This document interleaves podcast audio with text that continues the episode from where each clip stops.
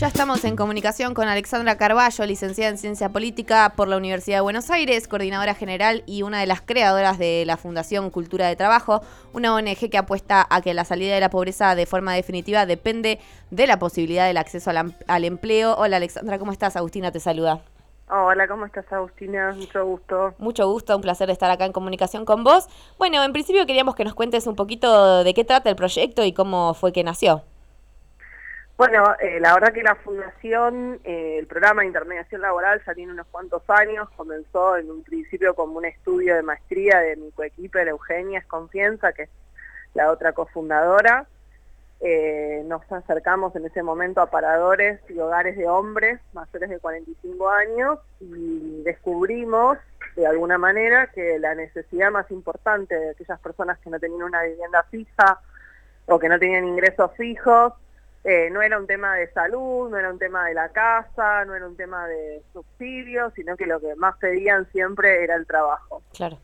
Ahí empezamos también a descubrir que hay un montón de cuestiones de discriminación en el acceso al empleo, que los segmentos más vulnerables y sobre todo las personas que están sin ningún tipo de red, como son aquellos que están en calle o que viven en hogares y paradores, eh, tienen a la hora de buscar empleo. La primera, más importante, eh, la cuestión de conocer la vacante y cómo buscar trabajo después eh, la cuestión de no tener un, un, CV adecuado, una dirección fija, dinero para subir, para la sube, ropa, ¿no? Este, cómo desenvolverse en una entrevista, eh, bueno, en el caso de calle, por ejemplo, la, una ducha, que bueno, todas estas cuestiones la, la nuestra fundación las provee claro. y, los, y los acompaña en este proceso de búsqueda de trabajo siendo un puente en, entre ellos que están buscando empleo y empresas o casas de familia que buscan contratar gente y de esta manera, bueno, es lograr que salgan de, del debajo de la lona, ¿no? que comiencen uh -huh. a incluirse en el, en el mercado y, y, y, comiencen ese proceso, porque digo, hay mucha gente que por ahí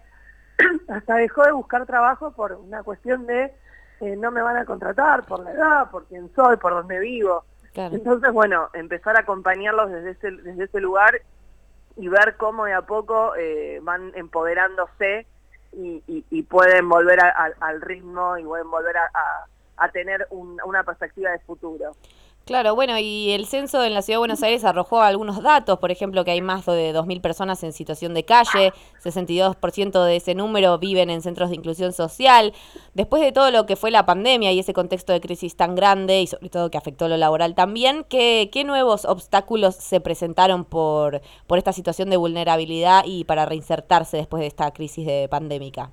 Bueno, el principal obstáculo tiene que ver obviamente con la falta de vacantes y también con la falta de contacto con muchas de estas poblaciones, porque digamos, por muchas cuestiones, hogares y paradores cerrados, por protocolos, por miedos, eh, bueno, todo lo que fue el proceso de, mujeres que por alguna razón, cuestiones de violencia, no pudieron salir de sus casas, eh, y bueno, obviamente también la, la, la limitante en las vacantes de empleo. Eh, y también lo que encontramos es que muchas familias que por ahí podíamos considerar de clase media se cayeron del sistema, obviamente por no poder sostener el pago de sus viviendas y sus alquileres, a no poder hacer esas famosas changas eh, que les permitían tener un ingreso permanente. Claro, sí, totalmente.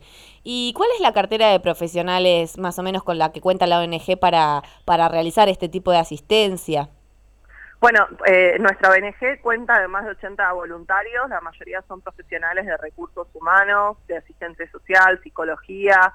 Eh, básicamente lo que buscamos, como te decíamos, es acompañar a, a, estos participantes de una manera lo más profesional posible y también dar una respuesta que es un poco lo innovador, ¿no? No es una bolsa de empleo como cualquier otra, uh -huh. sino que se trata de dar una respuesta a los empleadores de manera profesional. Uh -huh. eh, o sea, la, la, idea es que cuando vos vayas a contratar gente a través de la fundación, no, no solamente vos, para vos es resolver la cuestión laboral, digamos, esta búsqueda de empleo, sino que eh, yo te voy a estar enviando una persona que está acorde a lo que vos necesitas claro.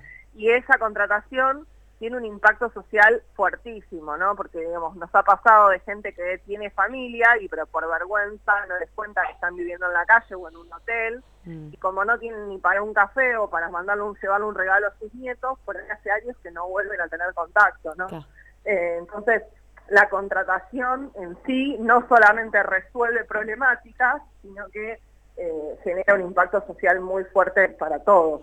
Claro, más integral. ¿Y esto es una asistencia que en la Ciudad de Buenos Aires específicamente o también abarca la provincia? Estamos trabajando en todo el área metropolitana, o sea, el primer y segundo cordón, algunas grandes ciudades, de, como por ejemplo La Plata, eh, Pilar y, eh, bueno, Ciudad Autónoma de Buenos Aires. Y esto que mencionabas, ¿no? Porque no solo hacen asistencia a las personas que necesitan insertarse en el mercado laboral, sino que también eh, se vinculan con las empresas que ofrecen o, deberían ofrecer estos puestos de trabajo. ¿Cómo es el vínculo con estas empresas y, la ONG? Bueno, como te decía, es pensarlo como una especie de consultora de recursos humanos con, el, con la impronta de que tenemos una mirada eh, obviamente social, eh, y, con el acompañamiento a este tipo de población, ¿no? enfocado y especializado en este tipo de población, que en general son oficios y trabajos de baja calificación, podemos encontrar gente de seguridad, de maestranza, eh, de ventas, ¿sí? pero eh, básicamente trabajamos y resolvemos la, vacante laboral como cualquier consultora de recursos humanos. Claro. Y en el caso en el que consigan estos puestos de trabajo, también hay como, digamos, una estructura o una herramienta para realizar un acompañamiento. ¿Cómo se acompaña ese proceso de, bueno, de inserción, de estar, de, aprender, de, conservar? Sí, hay todo un proceso de integración y acompañamiento reforzado desde el momento, por eso le decimos participantes y no beneficiarios, desde el momento de la búsqueda activa de trabajo hasta que una vez que consiguen el trabajo, luego se les sigue acompañando con talleres de post-inserción laboral, para obviamente el sostenimiento de ese trabajo, para todo lo que tiene que ver con eh, trabajar lo emocional desde, la, desde el participante, ¿no? porque muchos de ellos cuando uno les hace una entrevista o el perfilamiento sociolaboral eh, y les hablas de la palabra futuro, es muy difícil que puedan definirte algo positivo, que puedan pensar a futuro. Con este trabajo o este primer trabajo uno encuentra que a partir de ahora se puede empezar a soñar, se puede empezar a, proyectar, incluso como siempre decimos, a veces por ahí ese trabajo que encuentra no es el trabajo eh, más soñado del mundo, pero es una gran oportunidad para eh, resolver cuestiones como le pude comprar las zapatillas a mi, a mi hijo, le pude comprar los, los, los este, las, las, cuestiones escolares, o los, no me sale la palabra, pero digo, los útiles, sí. los útiles escolares para el colegio, gracias. Eh, ¿no? Son pequeños, eh, grandes saltos eh, que, que, para esta persona implican un valor enorme y a partir de ahí empezar a proyectar, bueno, ahora qué querés ser, a dónde querés ir, ¿no? Y bueno, nos encontramos obviamente con gente que ha estudiado, con gente que se ha luego especializado. Eh, lo más importante de esto es que una vez que entran en la rueda, luego les es mucho más fácil sostener empleos y conseguir otros trabajos eh, de manera competitiva, digamos, teniendo en cuenta que estamos en un mercado laboral muy restringido, con, con la realidad y con lo que nos cuesta a cualquiera de nosotros que tenemos estas herramientas conseguir trabajo, bueno, a ellos mucho más, ¿no? Pero una vez que pueden entrar de vuelta en el mercado, eh, no se vuelven a caer, que eso es lo más importante. Claro, sí, sí, sí, hay una permanencia, no es una cuestión de en los tres meses de prueba y ya está, ¿no? Hay una posibilidad de generar un desarrollo. Bueno, y, sobre, todo la, continuidad a largo plazo, ¿no? Si no es en ese mismo lugar, será en otro, pero eh, no volver a salir del sistema. Total, total, qué importante. Bueno, ¿y cuáles son las próximas actividades y redes y contactos de la Fundación?